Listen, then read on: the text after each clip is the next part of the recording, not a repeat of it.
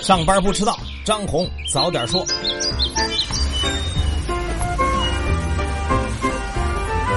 各位听友早，今天是四月八号星期一，欢迎收听今天的张红早点说。新的一周上来还是说大事儿中小企业又来利好了。中共中央办公厅、国务院办公厅印发文件，叫做《关于促进中小企业健康发展的指导意见》，要求各地区各部门结合实际，认真贯彻落实。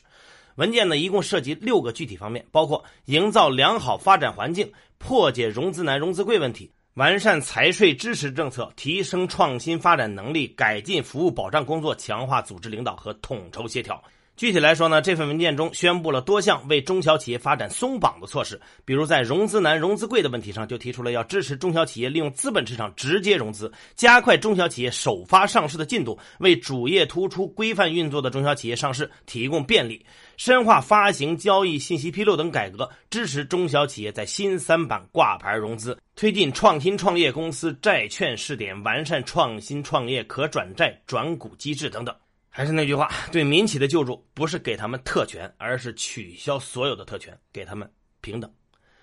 中美贸易谈判又结束了一轮，前天第九轮中美经贸高级别磋商正式结束，双方讨论了技术转让、知识产权保护、非关税措施、服务业、农业贸易平衡实施机制等协议文本，取得了新的进展。双方决定就遗留问题，通过各种有效方式进一步磋商。很好奇，遗留的都是什么问题？凉山木里县的森林火灾又有了新的情况。前天下午，火灾火场受大风影响，隐蔽烟点又发生了复燃。在昨天凌晨五点，火场附近的三百五十多名扑火人员已经抵达火场，正在砍隔离带扑打明火。同时，紧急从周边乡镇调集了四百四十名扑火队员赶赴火场支援。四川省森林消防总队也已经调动九十五名森林消防官兵赶赴火场，三架直升机已经开始在空中侦察和吊桶灭火作业。希望这次都能平安回来，生命比什么都重要。小伙子们，别硬上。接着来说，波音在埃塞俄比亚航空坠机事故发生后的第二十六天，埃塞俄比亚监管机构公布了初步的调查报告。报告显示，失事航班在起飞后遭遇了一系列故障报警。尽管飞行员遵循了波音和美国联邦航空管理局发布的紧急处置程序，但仍然无法控制飞机，最后飞机高速俯冲坠毁。波音公司随后也发布了一份声明，首次承认印尼狮航和埃塞航两起事故与它的 MCAS 系统故障有关。不过，波音公司仍然强调说，历史经验表明，事故都是由一连串因素所引发的。四月五号呢，波音首席执行官表示，将把737客机的产量减少百分之十九，并计划跟客户和供应商进行协调，以缓解产量放缓对财务的影响。对此，摩根大通分析师称，由于客户停止对暂停交付的飞机支付预付款，波音每月面临的亏损大概是十五亿美元到二十七亿美元。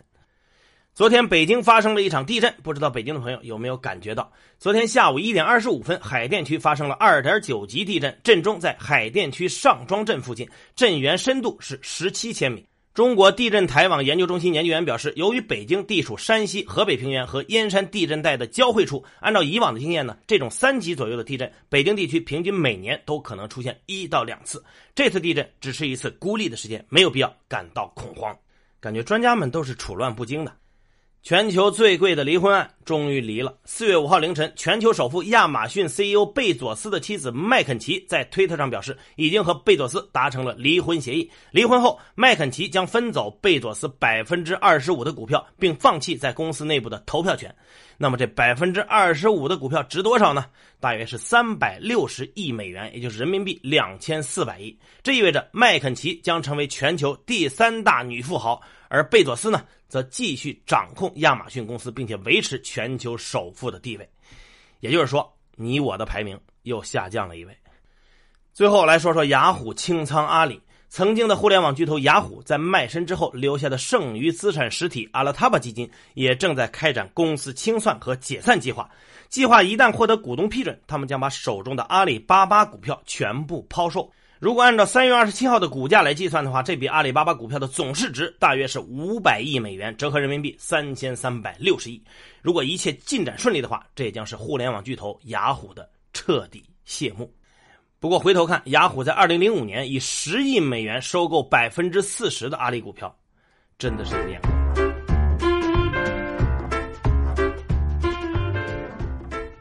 好，接下来关注今天的财新说，修订破产法千头万绪，关键在哪儿呢？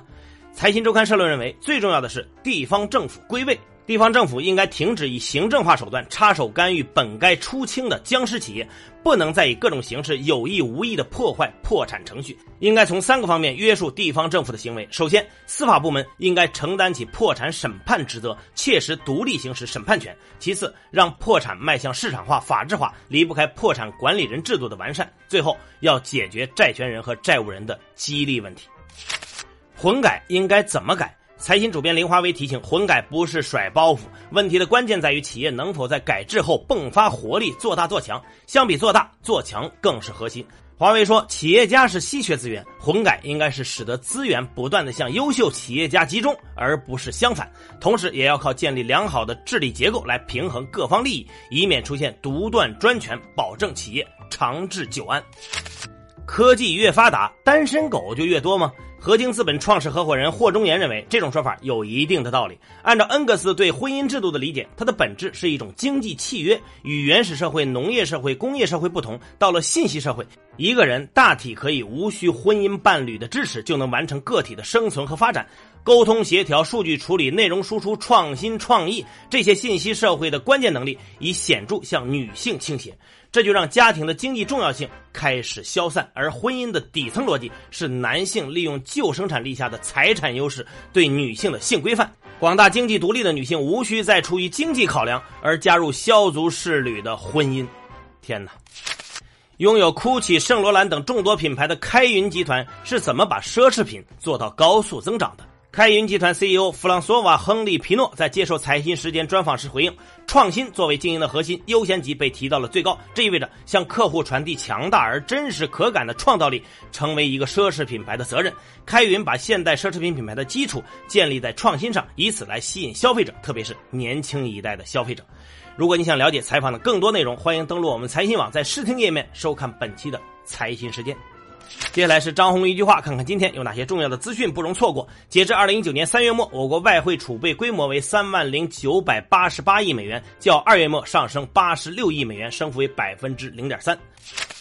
三四月份，三四线城市楼市仍然处在盘整期。分析人士指出，近期一二线楼市回暖多为刚需改善型需求推动，三四线楼市仍然处在盘整期，也符合住建部提出的稳地价、稳房价、稳预期的目标。未来区域市场分化将愈加明显。辽宁省国资委集中拿出五十二户省属企业向社会公开推荐，吸引各类资本参与混合所有制改革。海南省近期上线商品房销售许可信息查询系统，以保护购房人合法权益，避免出现购房者买到虚假等不合规房源。七月一号起，国家重大水利工程建设基金征收标准将降低一半，预计到年底将停止征收，为降电价提供空间。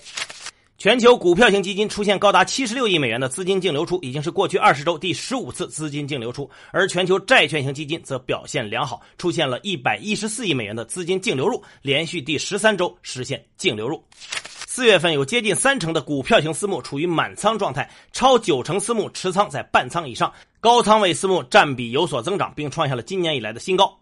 百强房企普遍调低二零一九年业绩预期，目标增长率普遍在百分之二十左右，而二零一八年业绩目标增长率在百分之三十到百分之五十。